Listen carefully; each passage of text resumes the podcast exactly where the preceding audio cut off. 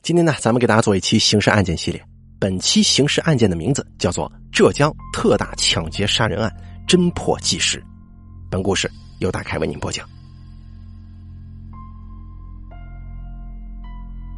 二零零一年六月二十日清晨，富阳五星纸业有限公司的员工们来到总经理娄寿利的家，准备一起去上海。楼家大门紧闭，喊了几声，没有人回答。敲门也无用，随即啊，大家就感觉到不对劲了。公司会计有楼家的钥匙，打开房门之后，一眼就看见了楼寿利幼小的儿子楼宇潇倒卧在厨房的地上，血腥之气当时就扑面而来。在美丽的富春江畔，有一座富足的江南小城富阳。从富阳城根穿过富春大桥。沿江堤前行不远，就可以看到一座安静的小村庄——富阳灵桥镇外沙村。村民们世代生活在这个依水而建的地方，鸡鸣猪懒，舒适而又富足。可是，一起灭门惨案却打破了这里的宁静。二零零一年六月二十日清晨，警方接报，富阳灵桥娄某一家六口被杀。接到报警之后，警方立即出动。薄薄的晨雾还在小村当中弥漫，蓝白相间，闪着警灯、鸣着警笛的警车已经一辆接着一辆呼啸而来。神情严肃的公安民警从车上跳下来，迅速控制了小村的进出要道，围住了一栋小楼。这小院子一片死寂，凶案的残忍，就连久经血腥的刑警们也为之动容。从一楼到二楼，从卧室到客厅，六具尸体血迹遍地。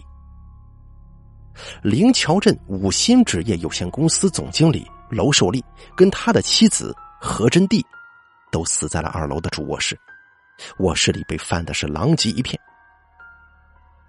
年迈的双亲倒在了一楼卧室，一双年幼的子女被残忍杀害之后，分别遗失于厨房和卫生间。整个小院子里唯一的活物，是一只母鸡。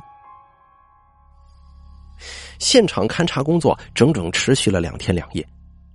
浙江省杭州市刑侦专家对歹徒留下的每一个痕迹都进行了仔细的分析，得出初步印象是歹徒翻墙进院，用一种 L 型工具弄开大门，脱鞋进屋之后，将被害人一一杀死。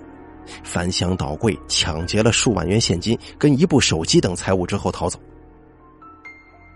法医鉴定，六名被害者中，除了五岁跟两岁的女儿是被勒死之外，其余四人全部是被歹徒用刀刺死的。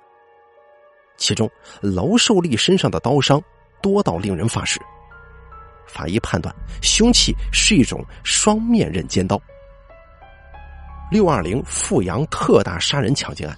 是富阳市建国以来最严重的一起暴力性案件，引起了省级各领导乃至中央领导的高度重视。案发当晚，成立了省公安厅、杭州市公安局、富阳市公安局共同组成的专案组，现场指挥部设在灵桥派出所。当晚时分，专案组全体成员召开第一次案情分析大会，根据现场勘查情况，分析凶手以劫财为目的。用绳子捆绑、毛巾堵嘴、尖刀刺颈等手段杀人。娄寿利身强力壮，身高一米八四，受到袭击时曾与凶手进行过搏斗，但最终因手无寸铁被伺候倒下。歹徒作案的时候是脱掉鞋子入室的，在楼梯地面上、墙上以及家具上留有大量的带血痕迹。根据现场遗留的痕迹分析，歹徒有两人或两人以上，其中一人身高约一米七，三十岁左右；另一人身高约一米六七，二十三岁左右，并且这两个人的体格是十分健壮的。歹徒作案之后，在现场留下了五根一米多长、铅笔粗细的血牙色化纤绳，绳子两头打了结或者被火烧过。在距现场约六百米的农田里，专案组现场发现并提取了一把龙工牌八寸螺丝刀，以及一把旧土制尖刀。经初步检验，螺丝刀口宽零点八厘米，与现场被撬的樟木箱痕迹相同，是歹徒作案工具之一。据此，专家组决定迅速查找化纤绳跟螺丝刀的来源，对凶手在现场留下的痕迹物证迅速在全省范围内查找比对，并通过公安部在全国协查。同时，以案发现场为中心，在周围十个行政村展开大规模排查，特别是那些有过前科劣迹之人，并且对全省近两年来的夜盗抢劫案进行筛选。六月二十日至二十四日，杭州市警方出动多名警力，对案发现场周围的旅馆、饭店、出租私房、外来打工人员聚集地进行了大规模的排查，大约有二点四万人过筛，还对近四千家建筑工地进行了清查。夜色阑珊，江风习习，吹拂着小村上空的凝重。深深的黑夜里，只有现场指挥部仍然灯火通明。专案组的指挥员们紧锁眉头，仍在焦急的等待各侦查小组的报告。现场调查访问的时候，楼家邻居反映说，案发当晚约一时四十分，他曾听到楼家传出一声女人的惊叫跟重物倒地的声音，此后就没有动静了。这跟法医鉴定的死亡时间相吻合，说明歹徒作案时间是在这个点的。五星纸业有限公司是一家股份制企业，楼是公司的总经理。公司从一九九八年成立之后，生产经营情况一直良好。楼虽然与合伙人之间有点小矛盾，但不存在什么生死仇怨，也没有发现引起情杀的因素。侦查人员对五鑫纸业公司的打工人员也进行了排查，没有发现可疑情况。六月二十一日下午，建德市公安局向专案组报告一条串并案线索。在六月十日晚上一时，建德李家镇发生一起入室抢劫案，歹徒采用撞门、脱鞋入室、捆绑后用刀威逼等手段进行抢劫。两名歹徒身高一米七左右，是年轻人。得到这个消息，省公安厅跟杭州市公安局的刑侦专家于当日下午四时赶往建德。七月二日，此案犯罪嫌疑人被建德警方抓获，但是经过比对之后啊，发现这个案子与富阳案是无关的。六月的骄阳烘烤着大地，汗流浃背的刑警们顶着烈日炎炎，查询着案件的每一条可疑线索。时间。在一天一天的过去，线索被一条又一条的否定，成千上万的痕迹物证对比被排除。而就在七月二十二日的时候，一条振奋人心的消息传来了，让专案组全体成员为之欢呼。诸暨市公安局刑侦大队钱国灿工程师对刑事犯罪资料进行比对之时，发现案发现场的痕迹物证与贵州省松桃。市昌乡岩角村田应成同意，而这件事情呢，发生在二零零一年的四月十五日凌晨。当时田应成、吴志尧以及田某等，因为身边有刀和绳子，在夜行当中，因为他们的行迹非常可疑，被城西派出所民警留置。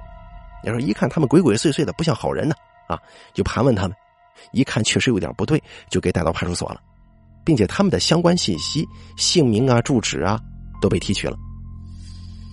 省公安刑警总队跟杭州市公安局的刑事技术立即赶往诸暨市，对痕迹物证认定统一。也就是富阳灭门惨案的凶手，他的狐狸尾巴终于算是被警方给揪住了。七月二十三日。省公安厅向全省公安机关下发追捕富阳案犯罪嫌疑人田应成等人紧急协查通报，案情至此算是有了突破性的进展。二十三日，民警在大清查行动当中发现富阳案的查控人员吴志尧在萧山楼塔镇出现，专案组紧急赶往萧山布置抓捕。下午六时许，吴志尧在楼塔租住点附近。被萧山警方抓获，同时呢，在其租住点还抓获了富阳案的知情人石中辉。经突审，两人交代：田应成，男，二十六岁；田兴寿，男，三十二岁；吴志云，男，二十六岁；吴志金，男，二十八岁。他们都是贵州松桃的老乡，住在同一个租住点。在六月十九日晚上，这四个人携带两把尖刀、两把螺丝刀外出。二十日早上六时许，吴志云、田兴寿两个人拿着刚洗过的衣服等物回到租住点。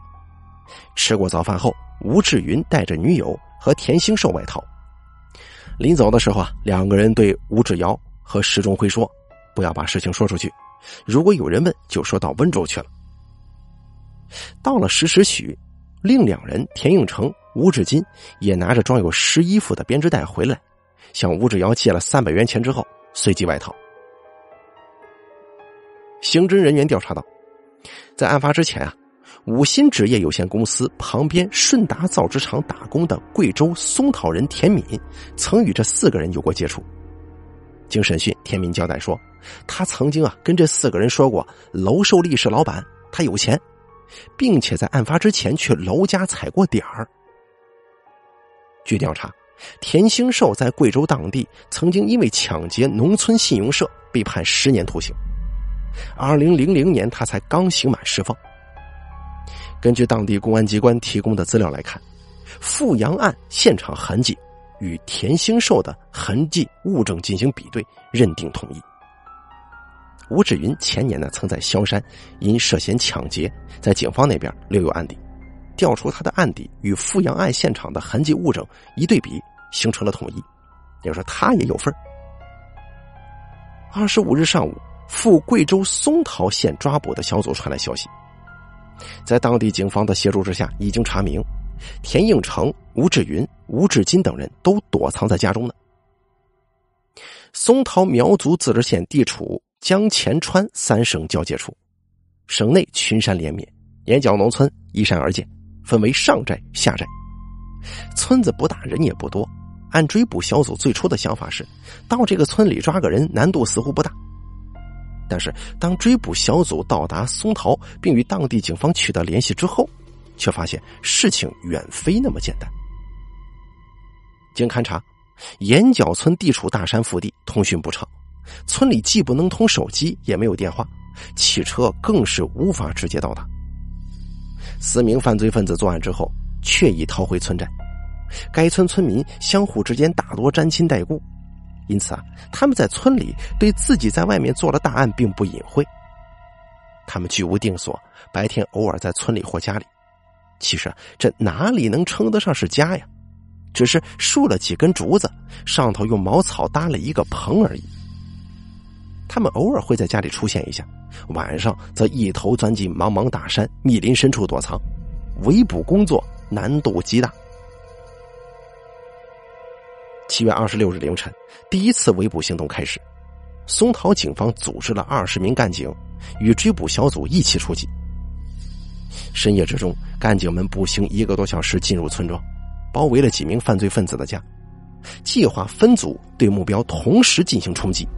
可结果一无所获。正是这一击不中，有打草惊蛇的嫌疑了。犯罪分子像是惊弓之鸟，从原先大大咧咧的集体出没，变成了分头躲藏，追捕难度骤增。但是专案组并不气馁，为了害怕受到惊动的犯罪分子仓皇出逃。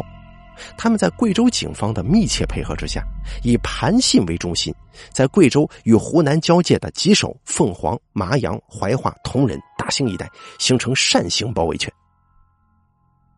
由于当地村民关系复杂，常规布控无从下手。在当地警方的帮助之下，追捕组整理出在松桃及其附近地区的六十个关系点，逐个摸排布控。而正是这一切一切正在发生的时候，转眼之间已经到了八月中旬了。根据确切消息，四名犯罪分子仍旧躲藏在附近大山当中。八月十八日凌晨，按预定方案，全体干警分组进入指定位置，整个计划中的区域被完全包围起来了。五时三十分，趁着天色刚亮，行动开始。突然，在岩角村背靠的大山顶上，负责观察的小组发现，在包围圈以外的一座小山上有可疑目标。先是不动的，后来慢慢移动起来，远远望去像是两个人呢。大家连忙打手机给山下正在搜索的大队，但情急之下，他们忘了手机在这里是完全失灵的，没信号。而下山报信最起码得大半个小时，时间上来不及，于是大家只能拼命的冲山下喊叫、打手势。山下的大队人马起先是没听见，继而是听不明白。等最后弄明白围过来，犯罪分子早已被惊动，逃进了茫茫大山之中。事后的信息证实，当时在这个小山顶上的，确实就是吴志金跟吴志云两个人。仅仅在第二天，又一个确切消息传来：田应成躲藏在该县太平乡上天堂村其姨家中，也就是他的阿姨家。正为上一次行动失败而懊悔的干警们摩拳擦掌，决定再次进山。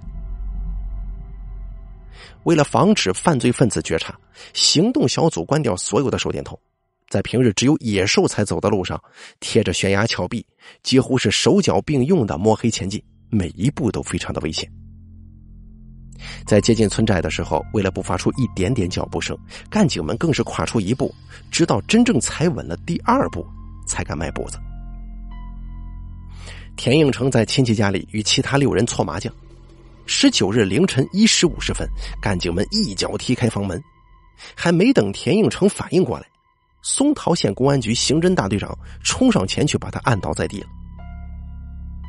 田应成被抓，另三名犯罪分子受到极大刺激，他们以更诡秘的方法分头躲藏。由于没有钱，无法外逃。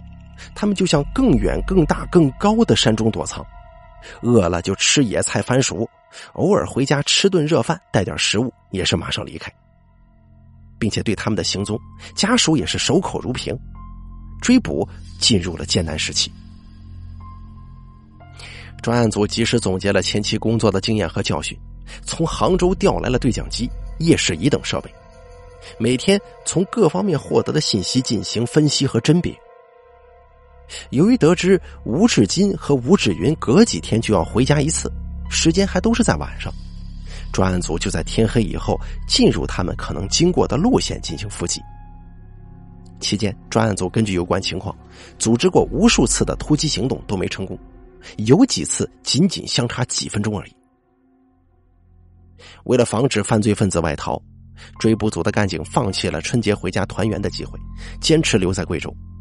分头在松桃县周边地区、通往湖南、重庆等地的交通要道进行大规模布控，在火车站、长途汽车站、人员集散地等公共场所公开张贴悬赏通告，大造声势，迫使犯罪分子不敢逃窜。后来的事实证明啊，这招非常管用。吴志金跟吴志云当时确实已经准备外逃，甚至已经跳到过湖南境内了。但是因为看到处处是抓捕他们的通告，感觉外头风声太紧，才又回到松桃县，给追捕工作制造了有利条件。二零零二年三月十四日下午两点多，松桃县警方接到一个村民举报，在附近山上发现有两名可疑人员。隆恩达局长立即意识到这可能是二吴啊，于是率刑侦大队五名干警赶到山上。在半山腰的一个山洞当中，发现里面有棉被、锅碗等等。他跟侦查员们就在山洞周围埋伏下来。到了傍晚六时许，有两个人鬼鬼祟祟的从山上下来。远远望去，这不正是吴志金和吴志云吗？龙局长当即冲上前，拔出手枪指着二人，命令其不许动。没有想到这么隐蔽的地方会有人埋伏。两个人当即就吓得瘫倒在地了。另外三名干警不顾一切的冲了上去，把人掀翻在地。未带器械的松桃警方就地找了这个柴棍和绳子，把两位犯人捆绑在一起。几个人拖着二吴下山。这天渐渐黑下来了，四周根本没有路，到处都是悬崖。只要案犯稍有一点反抗，抓捕成员就得跟他们一起掉入悬崖，粉身碎骨。到了能上车的地方，干警们松开二吴的手脚，准备押其上车。可是刹那间，吴志云一个打滚，向边上一米多高的陡坡跳了下去。两名干警紧随其后跳下山坡，眼看吴志云就要过河逃往另一山坡，两名干警连滚带爬，算是抱住了吴志云的腿。当在大山里度过了整整二百四十多天的干警们，押着吴志金和吴志云从松桃返回的时候，此时的天堂杭州已是春风拂面。二零零二年三月二十三日，杭州警方正式宣布，震惊全国的浙江富阳六二零特大杀人抢劫案告破了。后经法院审理查明，被告人田永成、吴志金、吴志云伙同田兴寿。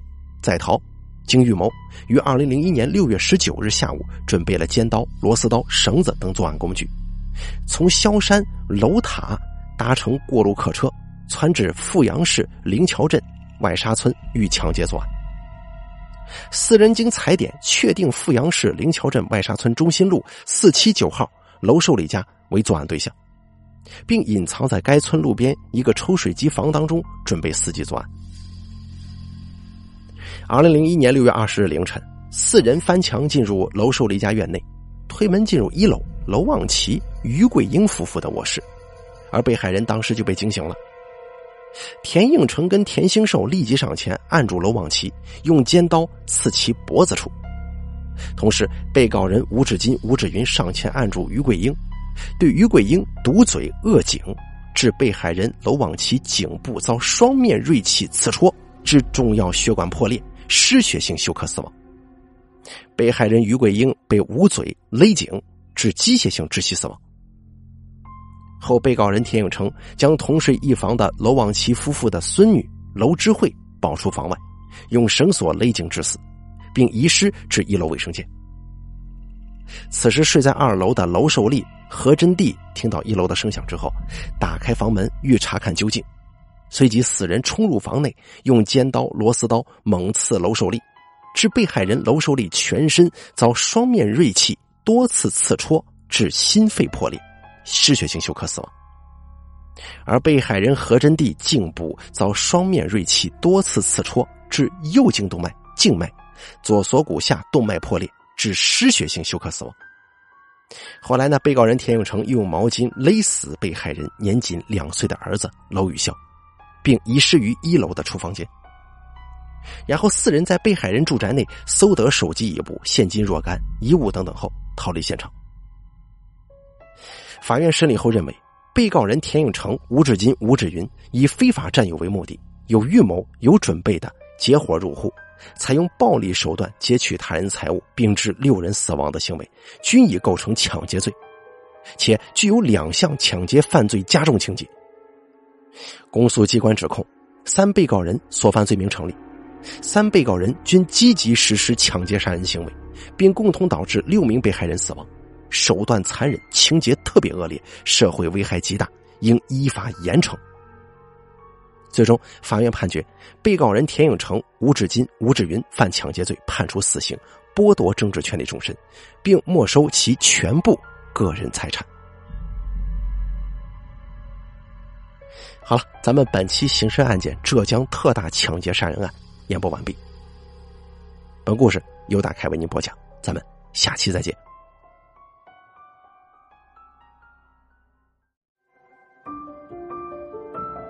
本期故事演播完毕。想要了解大凯更多的精彩内容，敬请关注微信公众账号“大凯说”。感谢您的收听。